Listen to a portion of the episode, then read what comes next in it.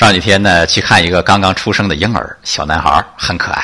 现在孩子营养特别好啊，那一出生整个脸都是鼓嘟嘟的，不像我们那个年代出生的孩子，一个个都皱巴巴的，像个小老头。当然了，先胖不算胖，后胖压他炕。也许我们的胖瘦并非那么简单。科学家研究荷兰某个五十岁的肥胖群体，发现一个规律：这些人呢，都和一九四四年到一九四五年冬天的那场饥饿有关。二战期间。德国对荷兰占领区进行了封锁，食物补给困难。那些人虽然还在母腹当中，但是已经产生危机感。出生之后会尽力的存储脂肪，于是这个人群更容易肥胖。我们的身体其实是一套非常神秘的系统。我们不仅带着父母的基因而来，也可能带着一个时代的记忆而来啊。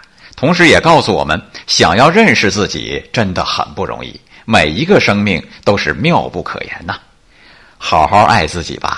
想对待一个新生命。